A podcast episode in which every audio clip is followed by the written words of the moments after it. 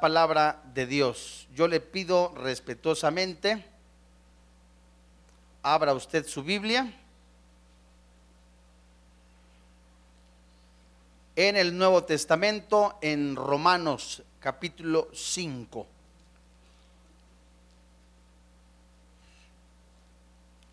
Romanos capítulo 5. ¿Ya la tiene usted? Ahorita le digo el versículo. Bueno.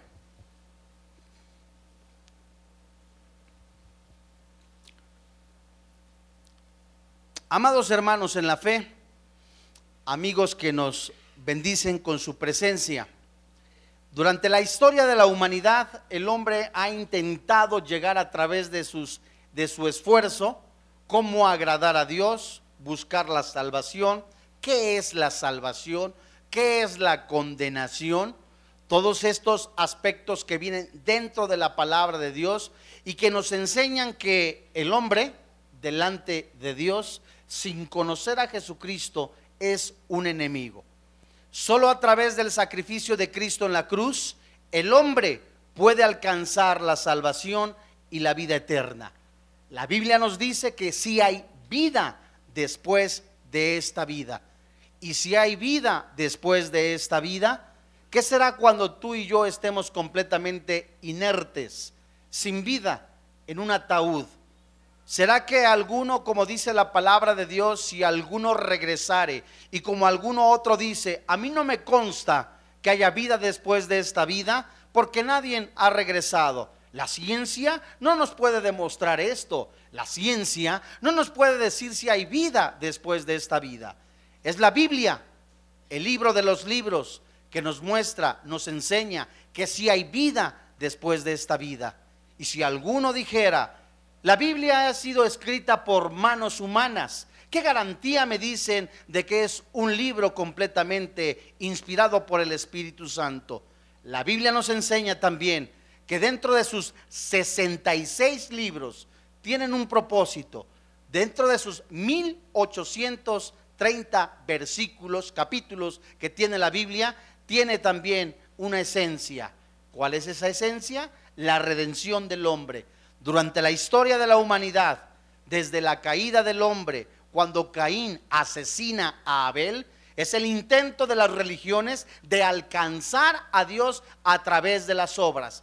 Esta palabra religión ligar a través de las obras, en mi sentido, en mis fuerzas, en mis pensamientos, el hombre ha intentado o ha querido alcanzar la fe, la gracia, la justificación. No así, porque solamente es a través de la fe en el Hijo de Dios. Cuando una persona no conoce de Jesús, nos podemos preguntar, ¿qué con los chichimecas? ¿Qué con los zapotecas? ¿Qué con mi abuelita que no conoció de Jesús? Estará en el infierno. ¿Qué sucederá con esas personas? En Romanos capítulo 2, versículo 15, la Biblia nos enseña que Dios ha grabado en los corazones una ley. Esta ley se llama conciencia, conocimiento interior, que nos dicta qué es bueno y qué es malo. Esa conciencia va a evaluar o va a evaluar el peso y la misma cómo te portaste en este planeta. Romanos capítulo 14 nos enseña también que aún los cristianos vamos a estar en la presencia de Dios y que lo que hayamos hecho en este cuerpo corruptible vamos a dar cuentas de él, para bueno o para malo. No así para la salvación, sino para, para recibir los galardones. Durante la historia, Dios nos muestra a través, a través del libro de Génesis cómo hace un pacto con Abraham se describe en Génesis, en Gálatas, en el libro de Hebreos, en donde Dios hace un pacto con este hombre. Sí, que va a ser padre de muchas multitudes, que va a ser bendición a las naciones y le da por lo menos dos señales de este pacto. La primera señal le cambia el nombre a los dos, a Saraí en Sara, Abraham en Abraham y de la misma manera la circuncisión que esta apunta a cortar del corazón el pecado. Y por último, la señal que Dios da a Abraham es cuando se sacrifica un animalito. Durante ese tiempo también Moisés en el monte Sinaí recibe lo que es la ley.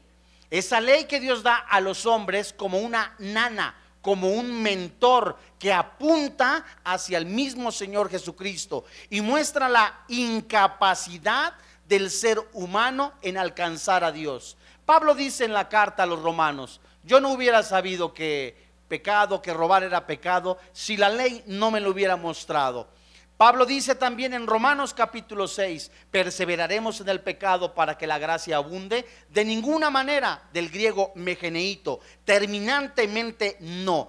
La persona que ha sido salvada, justificada y que en un tiempo va a ser su cuerpo glorificado, esto habla de que tu cuerpo y el mío como cristianos, cuando estemos en la presencia de Dios, el cuerpo no va a ser el mismo. Es decir, también la Biblia habla en Hebreos capítulo 9 versículo 27, está constituido para el hombre que muera una sola vez y después de esto el juicio.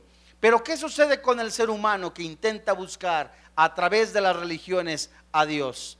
La pregunta de los 64 mil, como dijeran en algún momento, ¿es el pecado que nos hace enemigos de Dios? ¿Cuál es la conducta moral de una persona sin Cristo? Para Dios es una obra mayor traer pecadores a la gracia salvífica que traer santos a la gloria, porque el pecado está lejos de la gracia en comparación a la distancia que separa la gracia de la gloria. Delante de Dios, escucha con atención, no lo que yo digo, no lo que alguna persona humanamente dice, sino que la Biblia dice, delante de Dios, la humanidad sin Cristo es enemiga. No solamente es enemiga, sino que somos extranjeros, extraños y enemigos delante de Dios sin Cristo. Y la conducta de una persona que no tiene a Cristo en su corazón es desobediente y se considera como hijo de desobediencia. Ignora a Dios, le muestra hostilidad y por supuesto su corazón está lleno de dureza. Jamás mostrará amor. La humanidad sin Cristo es enemigo de Dios. Es por eso que a la luz de la palabra de Dios estudiaremos un tema titulado enemigos de Dios. Vayamos pues y dejemos que el Espíritu Santo hable a nuestra vida en la carta a los Romanos capítulo 5 versículo 10. La Biblia dice que la paga del pecado es la muerte. ¿Qué es pecado? Es no dar en el blanco, es no cumplir con el propósito. Dios tiene un propósito para tu vida. Dios tiene un plan para tu vida y el propósito tuyo no es vivir en el alcohol, no es vivir en la pornografía, no es vivir en el, adulterio. Eso completamente es abortar los planes de Dios, es pecado. Romanos capítulo 5, versículo 10. ¿La tienes? Dice la Biblia, porque si siendo enemigos fuimos reconciliados con Dios, por la muerte de su Hijo, mucho más estando reconciliados, que dice la Biblia, seremos salvos de la ira. La primera frase que nosotros encontramos aquí es del apóstol Pablo diciendo que antes, cuando vivíamos para el alcohol, para las drogas, para la pornografía, para la inmoralidad, dice bien Pablo en una de sus cartas, que ni los borrachos, ni los adúlteros, ni los afeminados, ni los maldicientes, ni los estafadores heredan el reino de los cielos. Pero en el momento que una persona es convencida por el poder del Espíritu Santo a través de la palabra de Dios, le concede Dios el don del arrepentimiento. Esta persona declara con todo su corazón, confiesa con su boca a Jesús como su Salvador personal. La Biblia dice, tiene la vida eterna. Por eso Pablo también continúa en esta carta diciendo, esto éramos algunos, ya fuimos lavados con la sangre de Cristo. Vayamos a Santiago capítulo 4, versículo 4. Enemigos de Dios. Vamos a leer desde el verso 1 y nos centraremos en el verso 4. Como la condición de una persona, aunque llamándose cristiana, aún ama el pecado, como una persona que aún con la condición de decirse cristiana, nacida de nuevo, ama Desean los placeres de vivir en fornicación, en robo. ¿Qué de malo tiene tener relaciones sexuales con mi novia, con mi novio? Dirá alguno. Es algo normal, no ante los ojos de Dios. Santiago capítulo 4, verso 1. ¿La tienes? ¿De dónde vienen las guerras? ¿Y los pleitos entre vosotros? Y luego le echamos la culpa a Dios. ¿En dónde está Dios? Si existieran, si existiera Dios, no existieran las guerras. Si existiera Dios, no existieran niños que se mueren. Si existiera Dios, no existieran enfermedades, no se hubiera muerto mi familiar. Las guerras vienen desde dentro del corazón del ser humano. Sin Cristo, dice el versículo, ¿no es de vuestras pasiones? Las cuales combaten en vuestros miembros. Codiciáis y no tenéis matáis, ardéis de envidia y no podéis alcanzar, combatís y lucháis, pero no tenéis lo que deseas, porque no pedís y pedís y no recibís, porque pedís ¿cómo? Generalmente las personas siempre piden para sus deleites. A cómo quisiera tener una casa, cómo quisiera tener este automóvil, cómo quisiera tener esto. ¿Es malo pedirlo? No, siempre y cuando tengas en tu corazón primero al Señor Jesucristo. Dice el verso 3, pedís y no recibís porque pedís mal para gastar en vuestros deleites. Versículo 4. Este versículo 4 ha sido inspirado por el Espíritu Santo anotado en este libro de Santiago, en esta carta de Santiago, a quienes se llaman cristianos. Dice el verso 4. Oh almas honestas, fieles, como dice la Biblia. Oh almas adúlteras, ¿no sabéis que la amistad del mundo es enemistad contra Dios? Cualquiera pues que quiera ser amigo del mundo se constituye, ¿cómo? Vayamos con atención, la primera frase, con expresión de asombro, con expresión de alarma, o almas adúlteras, amado santo de Dios. Es una descripción de la infidelidad espiritual. Santiago considera a los que se dicen cristianos a los nacidos de nuevos, a los de profesión que mantienen una asociación externa con la iglesia, es decir, a los que están dentro de la iglesia, que les gusta venir a la iglesia, a escuchar el buen mensaje, el sermón que habla de bendición, pero aún en sus corazones está el deleite, el placer, la fornicación, el adulterio, el cohecho, el robo, la mentira, los desórdenes juveniles. Esas almas adúlteras que dicen, ¿cómo amo a Dios? Desde labios para afuera, pero en su corazón anhelan, desean los desórdenes. De eso están llenas muchas iglesias, con un afecto profundo hacia el mal. ¿Es malo codiciar o desear algo? ¿Es malo desear una casa? No es malo. Es malo que tú digas que juntes tus, eh, cada ocho días que juntes cinco, seis milloncitos de pesos, ¿verdad? Y para el cambio nada más. Que tengas ahí, ¿es malo para mi vejez? No es malo.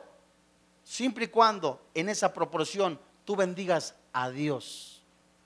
Mateo 6:33. Busca primeramente el reino de los cielos y su justicia y lo demás es por añadidura. Santiago describe la infidelidad del que se dice cristiano que en manera externa dice, carga la Biblia, habla Biblia, se sabe los versículos, menciona por acá, amado hermano, ¿cómo está? Aleluyita, gloria a Dios. Hermano, qué bendición. Y se va, viejo payaso. Ay, hermano, esto. Ay, el otro. Y su vida es completamente de no regenerados, de no nacido de nuevo, de una persona que quiere seguir manteniendo amistad con el mundo. No me refiero al compadre que conociste hace 15 años. No me refiero a Panchita o Lucrecita que pasaste con él el kinder hace 35 años. Me refiero a las actividades que el mundo ofrece.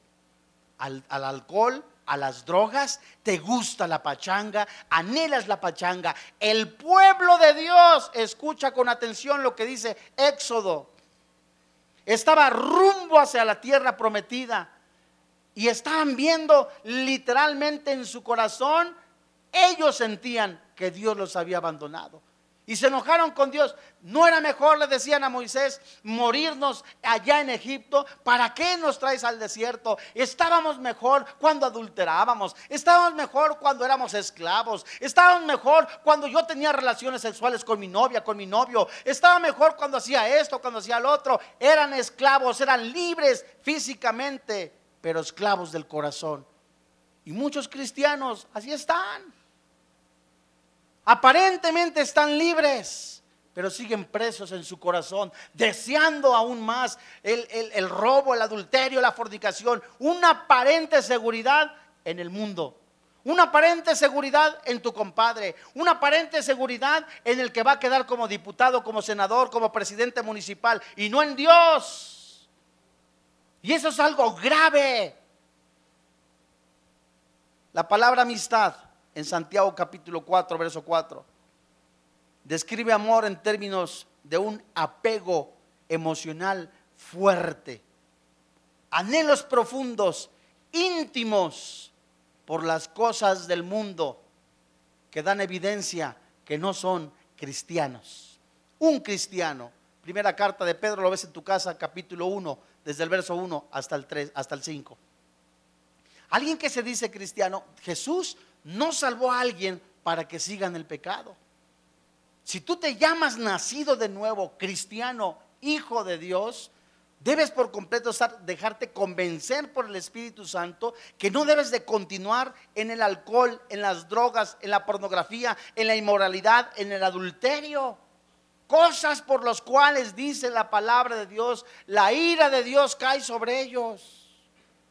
Una humanidad sin Cristo es una humanidad extraña y que es enemigo de Dios. Vayamos a Colosenses capítulo 1, versículo 21.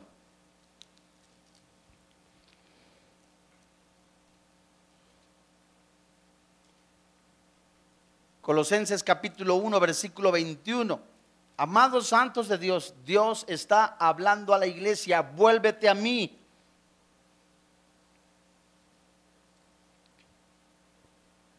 Colosenses 1:21, ¿la tienes? Y a vosotros también, dice la Biblia, que erais, o sea, ya no eres, que erais en otro tiempo, ¿qué dice la Biblia? Extraños y enemigos en vuestra qué? Haciendo qué? Malas obras. Ahora os ha qué? Reconciliado. Antes de Cristo el borracho, el adúltero, el afeminado, el maldiciente, era enemigo y extraño de parte de Dios. Viene, escucha el mensaje, el Espíritu Santo le concede el don del arrepentimiento. Esta persona ya no es extraño, ya no es enemigo, se convierte en hijo. Juan capítulo 1, versículo 12, Juan 3, 16. En ese momento la persona tiene que dejarse convencer por el Espíritu Santo, es nueva criatura, ya no tiene que seguir buscando el alcohol, ni las drogas, ni la pornografía, ni el adulterio, ni la fornicación. Dice Pedro, baste ya el tiempo que te queda para que andes en las lascivias, en las lujurias. Lo que hiciste ya se quedó, ya no lo busques. Ay, hermano, es que no alcancé a, a probar el bacardí limón. Ya ni modo. Ya. Ay, hermano, ni alcancé a, probar las micheladas doble carga. Tampoco. Adiós. Esta palabra extraños, que está en Colosenses capítulo 1, versículo 21, significa alejados, cortados, separados. Es decir, el no cristiano o quien dice ser cristiano y vive para el pecado y no es una persona regenerada, una persona nacida de nueva, de nuevo, es una persona que está cortado y separado por completo de Dios. ¿Cómo es tu vida? ¿Cómo es tu vida? ¿De verdad estás convencido que la paga del pecado es la muerte? ¿Cuántos anhelan que venga Jesucristo a este planeta? Todos. Pero esos que anhelan la venida del Señor Jesucristo por segunda vez, el 1% quizá se disipula. Esos que dicen, amo a mi Señor, no son capaces de llegar a tiempo al servicio, al discipulado. No tienen un compromiso, no aman a su Señor más que de labios para afuera. Esta palabra enemigos se traduce como aborrecedores. Y los no cristianos odian, aborrecen a Dios y aman las malas obras. Vayamos a Efesios capítulo 2. Una persona sin Cristo, una humanidad sin Cristo, es desobediente a Dios, es rebelde. Efesios capítulo 2, verso 2.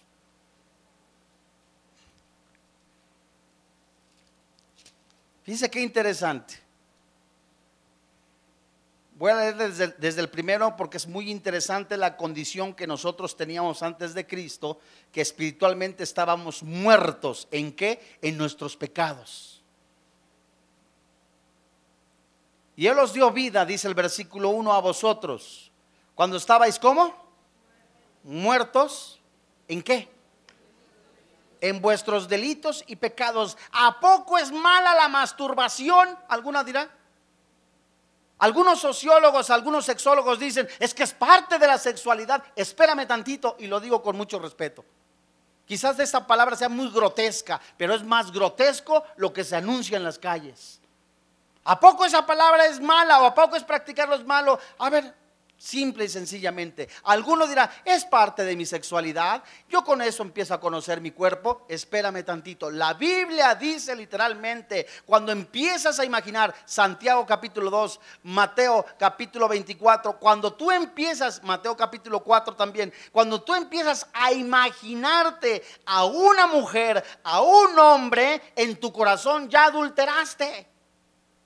Y no me digas que no, porque el exceso de esa práctica autosexual trae serias consecuencias, clínicamente hablando. Efesios capítulo 2, versículo 2, en los cuales anduvisteis en otro tiempo, siguiendo la corriente de este mundo, conforme a quién?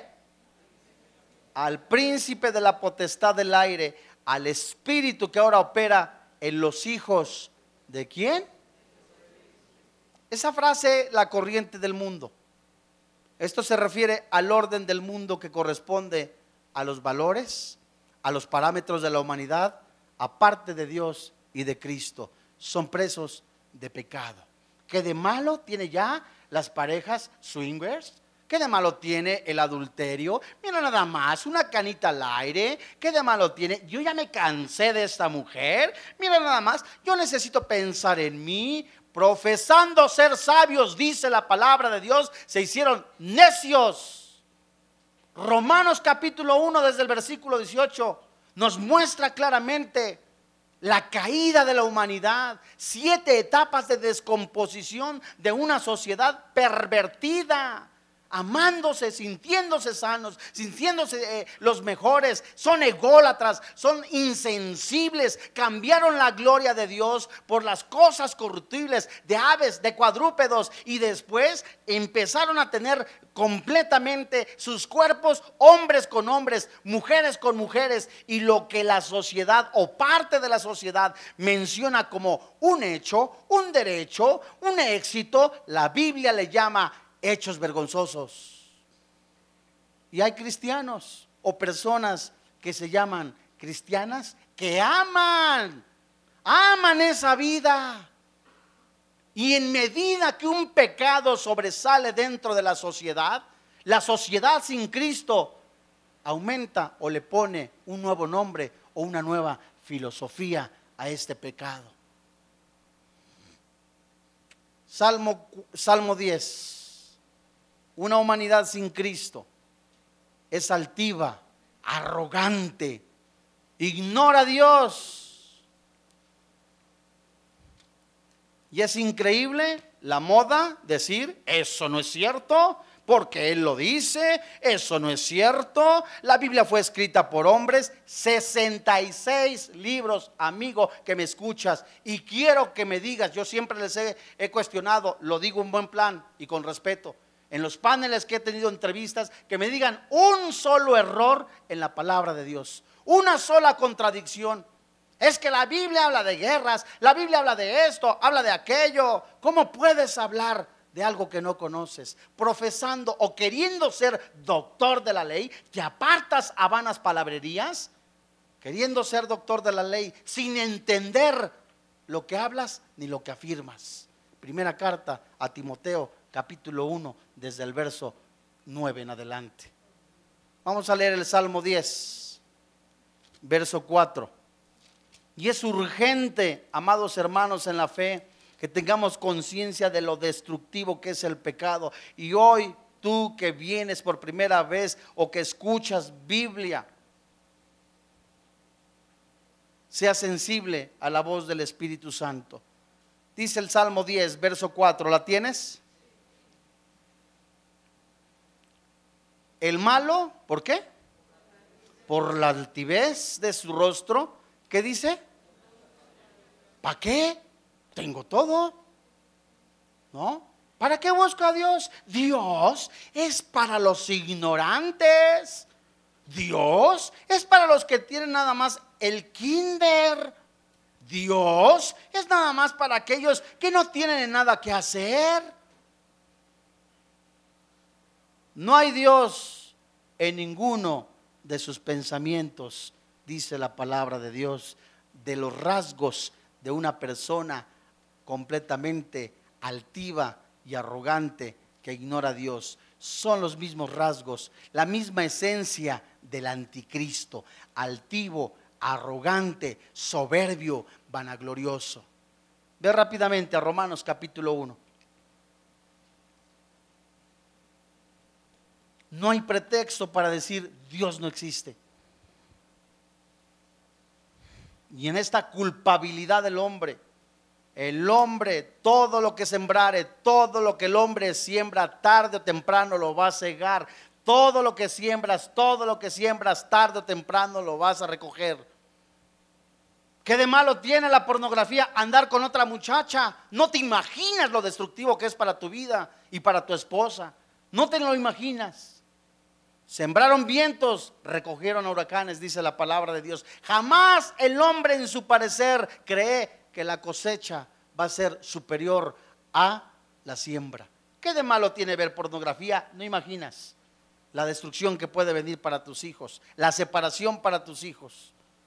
Dice la Biblia en Romanos capítulo 1, verso 18. ¿La tienes?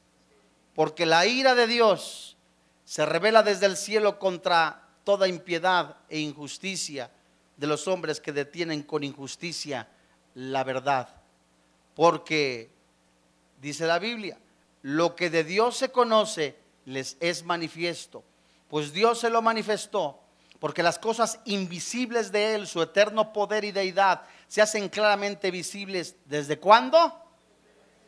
Desde la creación del mundo, siendo entendidos por medio de las cosas hechas, de modo que, ¿qué?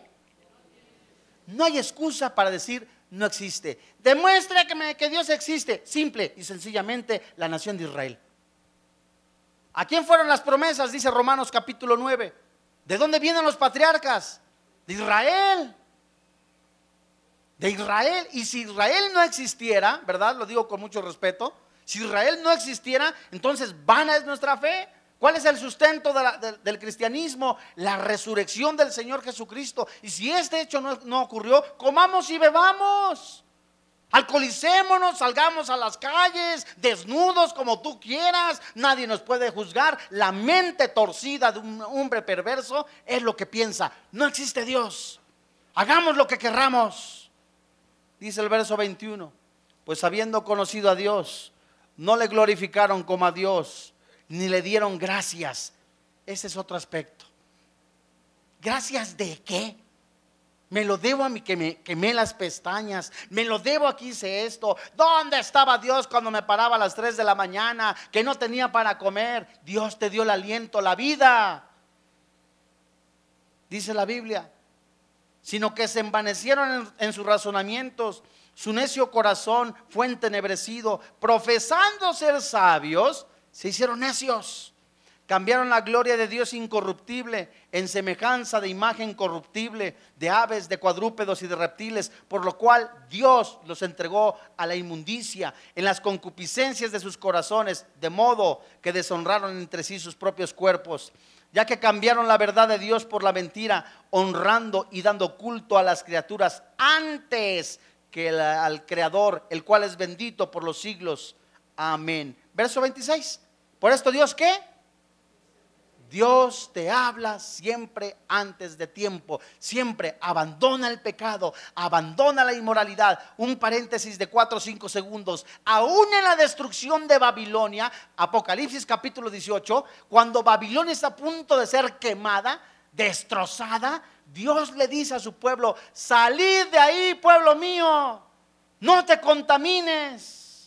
Grande es su misericordia y nueva cada mañana, dice Lamentaciones. Pero los hombres no se arrepintieron de sus obras. Juan capítulo 1, versículo 9. La luz verdadera vino a los hombres, mas los hombres amaron más las tinieblas. Ay, qué, qué rico estar con la amante. Ay, qué rico es estar con el novio fornicando. Ay, qué rico es estar emborrachado. Ay, que esto y esto. Ríe, ríe. Pero tus risas pueden ser cambiadas en lamento. ¿Dios te amenaza? No, Dios te advierte.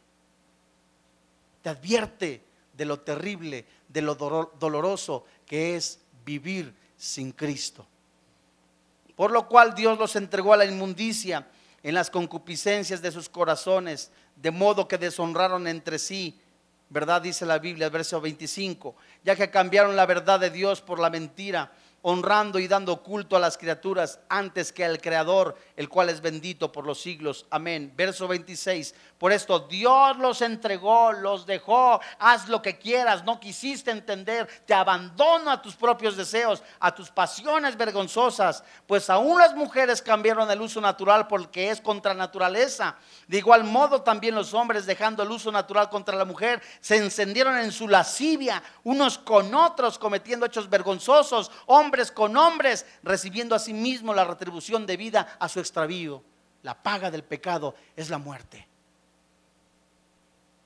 Amigo, usted está hablando mal de los homosexuales. No, no estoy hablando mal de los homosexuales. Estoy diciéndoles que la Biblia está diciendo, ven a mí, dice el Señor Jesús. Y una de las etapas de la descomposición, la última de una generación, es esta. El lesbianismo, el homosexualismo, la violencia, la inmoralidad. Y es urgente que los varones nos levantemos a orar, a ver por nuestros hijos. La corriente del mundo está jalando a la humanidad.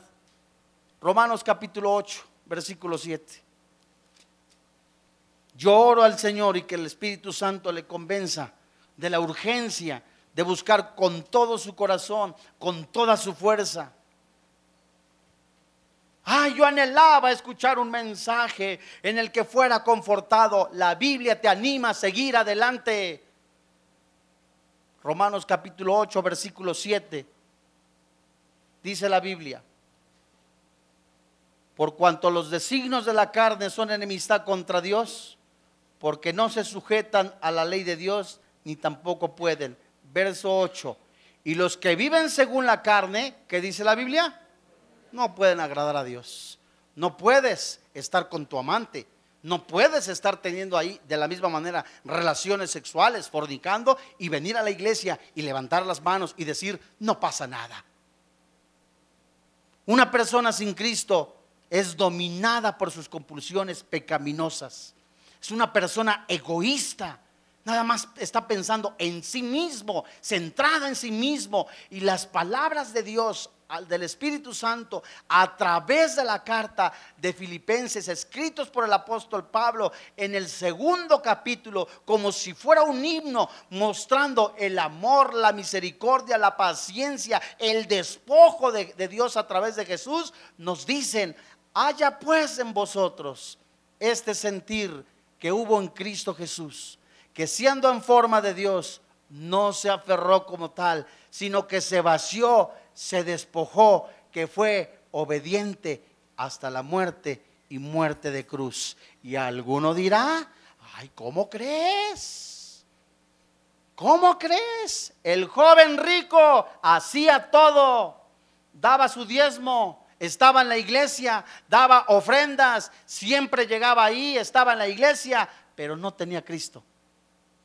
Y la pregunta es, ¿tú crees que ser cristiano es ser cristiano de manera externa? En Romanos capítulo, capítulo 3 en adelante, cuando Pablo habla de la circuncisión, Hablaba literalmente que los judíos buscaban la circuncisión porque de esa manera se hacían pertenecientes al judaísmo.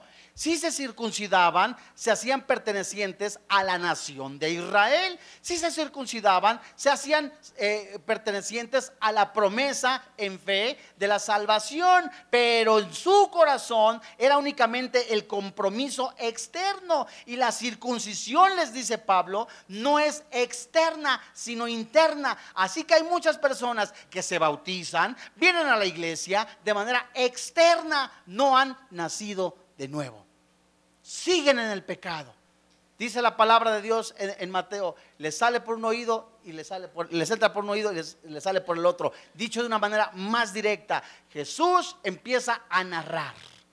Había un hombre que escuchó el mensaje, oyó el mensaje, mas no hizo lo que le dijo el mensajero. Edificó su casa sobre la arena. Otro a este le llamó insensato. Se traduce cabezadura estúpido, discúlpame, así se traduce. Y después dice, yo le compararé a otro hombre que fue prudente, que previno, edificó su casa sobre la roca y la roca es Cristo. Pregunta, ¿sobre qué está edificada tu vida? Tu familia. Son tus hijos que llegan a las 3 de la mañana llenos, borrachos, alcoholizados, y tú como si nada, se ha perdido el afecto natural, dice Pablo en la primera carta a Timoteo. Y la humanidad sin Cristo no muestra amor a Dios, y si no se lo muestra a Dios, mucho menos a nadie. Vayamos a la segunda carta a Timoteo, capítulo 3.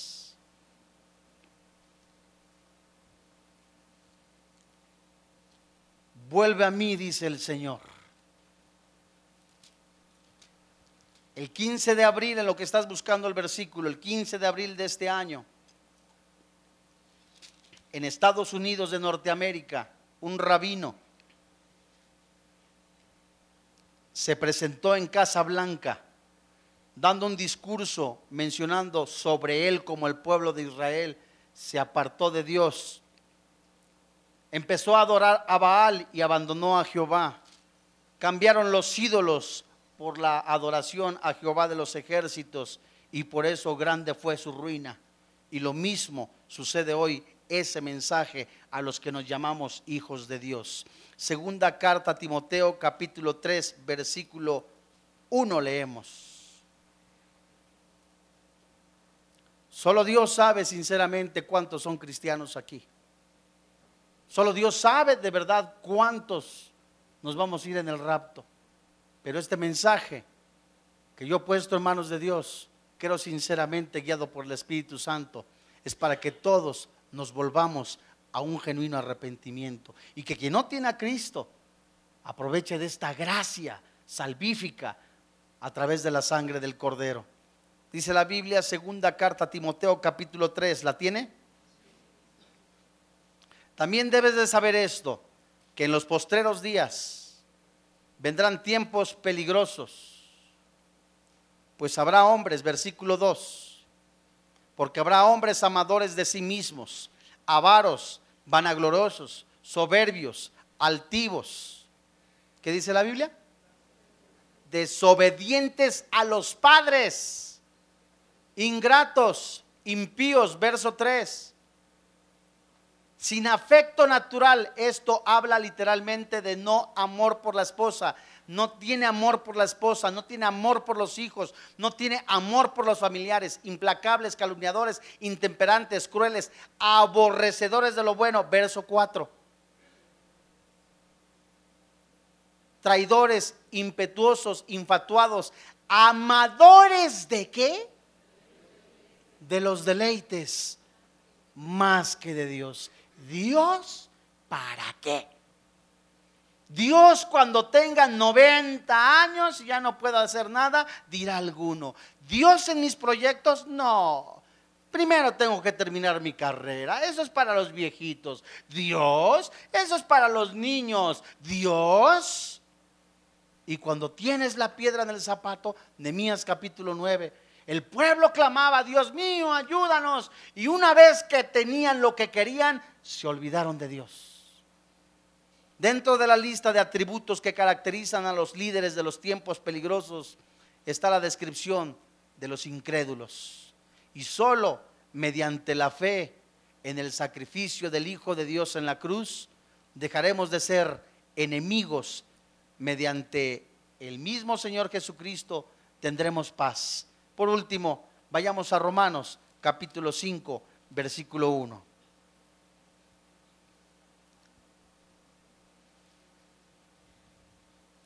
Romanos capítulo 5. Dice la Biblia, verso 1, justificado pues por la fe tenemos paz, paz con Dios. Eres enemigo de Dios y no tienes a Cristo en tu corazón. Lo que impide en tu vida que Dios escuche tu oración, quizá armada, religiosa, lo que impide es el pecado. Es el pecado lo que separa de tu vida delante de Dios. Pero al venir a los pies del Señor, Dios mío, si es cierto, alguno dirá, he sido fornicario, he sido adúltero, he, abortado, alguna dirá, cinco veces, siete veces, he robado, he hecho esto, he mentido, he golpeado a mi esposa, he, he puesto a mis hijos en los cables de luz, he hecho tantas otras cosas, pero hoy estoy arrepentido, ¿verdad? Y no es más que a través de la sangre de Cristo que puedes tener la paz con Dios. Eres enemigo, amigo que me escuchas. Y hoy es la oportunidad que el Espíritu Santo te está dando para convencerte él de pecado, que el pecado destruye. La muerte de Jesús, una muerte cruenta en su cuerpo, completamente flagelado, destrozado, tipifica, nos muestra, nos enseña que el pecado destruye el cuerpo, la vida y te separa. Nadie podrá llegar a, a, Dios si no es por Jesús. Dice la Biblia, versículo 1, justificados pues por la fe tenemos paz para con Dios por medio de nuestro Señor Jesucristo. Dice el verso 2, porque quien también tenemos entrada por la fe a esta gracia en la cual estamos firmes y nos gloriamos en la esperanza de la gloria de Dios. Es decir, el cristiano no deja de tener pruebas, no deja de tener tribulaciones, no deja de tener en algún momento preocupaciones, pero tiene la esperanza en, a través del desempleo algunos, de las crisis, de, de las críticas, de las burlas, del abandono, que todo lo puede en Cristo que le fortalece. Dice el verso 3, y no solo esto, sino que también nos gloriamos en las tribulaciones, sabiendo que la tribulación produce qué? Fíjate que este es un estado completamente que puede mostrar madurez en una persona. Y esto es algo que puede decir el mundo, está loco, ¿verdad? Está loco. Si, si, el Espíritu Santo no te convence de la paz, ¿qué lo va a hacer? ¿El alcohol? ¿Las drogas? ¿Otra mujer? ¿Tu amante? ¿Crees que la chava que está contigo eh, está contigo porque estás guapo? Tienes 90 años, 80 años, y ahí te llevan en patines para ver a dónde vas. Y la chava, ¿crees que está contigo porque estás guapo? No. Está por tu plata, por tu dinero, por tu lana, por tu feria, por tu marmaja. Dice la Biblia, versículo 3. Y no solo esto, sino que también nos gloriamos en las tribulaciones, sabiendo que la tribulación produce paciencia. Y la paciencia, ¿qué dice? Prueba. Y la prueba, esperanza. Y la esperanza, no avergüenza, porque el amor de Dios ha sido derramado en nuestros corazones por el Espíritu Santo que nos fue dado. En el momento que recibes a Jesús, eres bautizado por el Espíritu Santo, eres sellado por el Espíritu Santo, eres hecho nueva criatura, eres una persona nacida de nuevo, tienes esperanza. Y esa esperanza no avergüenza, porque es en Cristo Jesús, el autor y consumador de la vida eterna. Amigo que me escuchas, ¿cuál es tu esperanza? Hoy en la tarde, juntarte con muchas personas y alcoholizarte, ¿esa es tu esperanza? Juntar miles y miles y millones de dólares y de pesos o de euros, ¿esa es tu esperanza? Cuando te mueras, no te vas a llevar ni los zapatos. Cuando te mueras, ahí estaba, hasta los hijos te pueden estar peleando por la herencia. Mas sin embargo, Salomón escribió en Eclesiastés capítulo 2, me propuse en mi sabiduría agasajar mis carnes, tener vinos, mujeres. Mil mujeres tuvo el angelito. Mil. ¿Y tú quieres otra? Hazme favor. Mil mujeres tuvo el angelito. Y ahí andaba en el bar La Nueva Jerusalén. Sa, sa, sa, sa, sa, sa, sa, Salomón. ¿Y qué dijo después al día siguiente? ¿Qué dijo? ¿Me la voy a curar? No, no dijo eso. Dijo, vanidad de vanidades, vacío. Se propuso encontrar la felicidad teniendo hijos por todas partes y dijo, eso es vaciedad.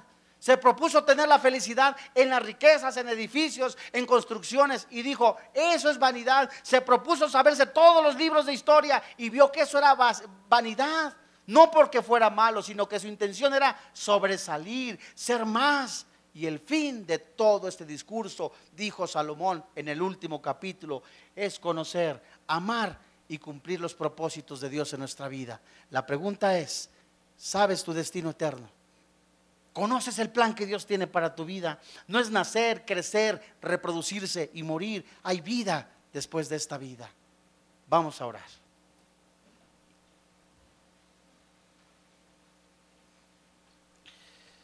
Gracias, Papito Santo, porque en tu amor, en tu misericordia sigues hablando a todos los hombres a un genuino arrepentimiento. Gracias, Papito Santo, porque estás tocando corazones. Solo tú nos puedes confrontar con tu palabra, porque tu palabra es verdad. Solo tú conoces lo negro, lo perverso que es el corazón, las mentiras que ofrece el mundo pero la verdad que es Cristo Jesús está presta para entrar en la vida de todo aquel que quiera. Gracias Jesús por tu precioso sacrificio. Gracias Jesús. Dice tu palabra. Volvió pues Jesús a decirles, de cierto, de cierto os digo, yo soy la puerta de las ovejas. Todos los que antes de mí vinieron, ladrones son, salteadores, pero no los oyeron las ovejas. Yo soy la puerta. El que por mí entrare será salvo. Entrará y saldrá y hallará pastos. El ladrón no viene sino para hurtar, matar y destruir. Dice Jesús, yo he venido para que tengan vida y para que la tengan en abundancia. Yo soy el buen pastor. El buen pastor su vida da por las ovejas. Hoy amigo que me escuchas, persona que te llamas cristiano y aún sigues buscando los placeres del mundo. Jesús no vino a este mundo a prometer mejores salarios. No vino a ser el principal político de cualquier sociedad, país o ciudad. Jesús no vino a este planeta tampoco a prometerte una economía saludable. Jesús tampoco vino a prometerte una estabilidad financiera. Jesús vino a este planeta a dar vida y vida en abundancia. ¿Qué mal has visto en mí? Dice Jehová de los ejércitos, que te has regresado a las aguas del Nilo. ¿Qué mal viste en mí? Vuélvete a mí, oh iglesia, dice el Señor. No te has cansado de vivir para el alcohol, para las drogas, para el pecado. Sigues viviendo una doble moral, una doble vida. Engañoso y perverso es el corazón, dice el Señor.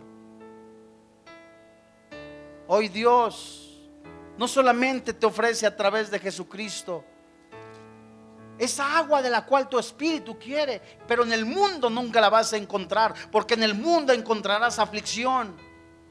Pero confía, dice el Señor Jesús, yo he vencido al mundo. Jesús, en el último y gran día de la fiesta, se puso en pie, alzó la voz diciendo, si alguno tiene sed, venga a mí y beba. El que cree en mí, como dice la escritura, de su interior correrán ríos de agua viva. Hoy no quisieras decir, Señor, dame de esa agua. Dame de esa agua, sáciame, satúrame, lléname, Señor. Esa agua es la palabra de Dios. Esa agua es la comunión con el Señor Jesucristo. Esa agua también nos habla de nacer de nuevo. Ven a los pies de Jesús. Bienaventurado, dichoso aquel que ha lavado sus ropas en la sangre del cordero. Dichoso. Y si alguno quiere seguirme, dice el Señor Jesús, niéguese, niéguese a sí mismo, tome su cruz y sígame. ¿No quisieras recibir a Jesucristo hoy en esta mañana? ¿No quisieras hacer un firme compromiso de santidad en tu vida? Yo te pido respetuosamente desde ahí, desde tu lugar, ponte en pie. Ponte en pie, hijo. Ponte en pie, hija. Ponte en pie. Aquellos que queremos seguir a Jesucristo no somos de los que retrocedemos. Oiga, pero yo he hecho esto, he hecho lo otro, he hecho aquello. No soy digno de acercarme al Señor. La pregunta es, ¿quién es digno? Nadie. Es la misericordia de Dios, es el amor de Dios que te dice, ven hijo, ponte en pie. ¿Quieres comprometer tu vida en santidad? Ponte en pie, hijo. Ponte en pie. ¿Alguien más? ¿Alguien más? Gracias a Dios. ¿Alguien más? ¿Alguien más? ¿Alguien más quiere ponerse en pie? ¿Alguien más? Este es un momento en que el Espíritu Santo está hablando a tu espíritu. ¿Sabes? Yo lo voy a hacer mañana, otro día, es un compromiso. Hoy en la tarde tengo otra cosa que hacer.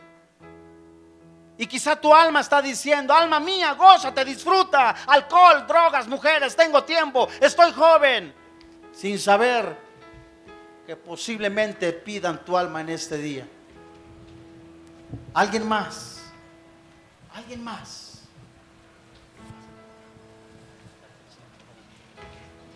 Dios nos envió Ven a Jesús, Hijo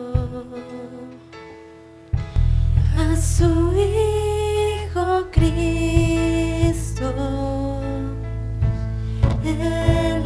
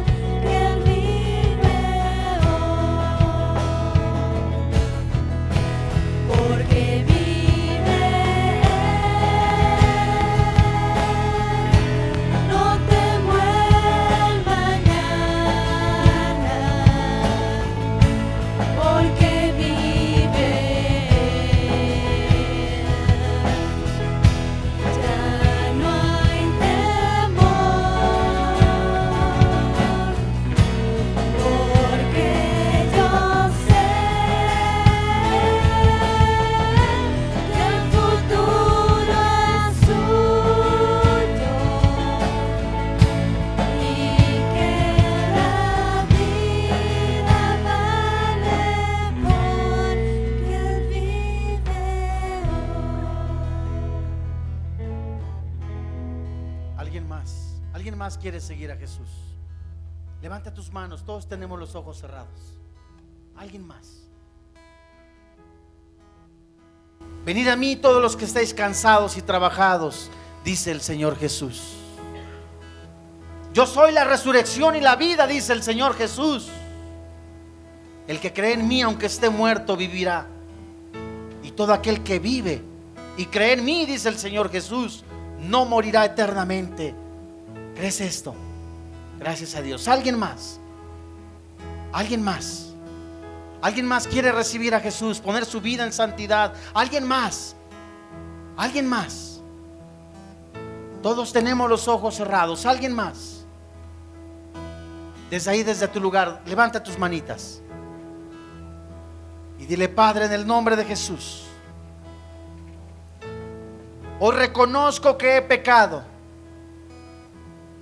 Hoy reconozco que me he separado, que me he apartado a través de mis obras. Hoy reconozco que te he buscado como yo he querido. He vivido para el pecado.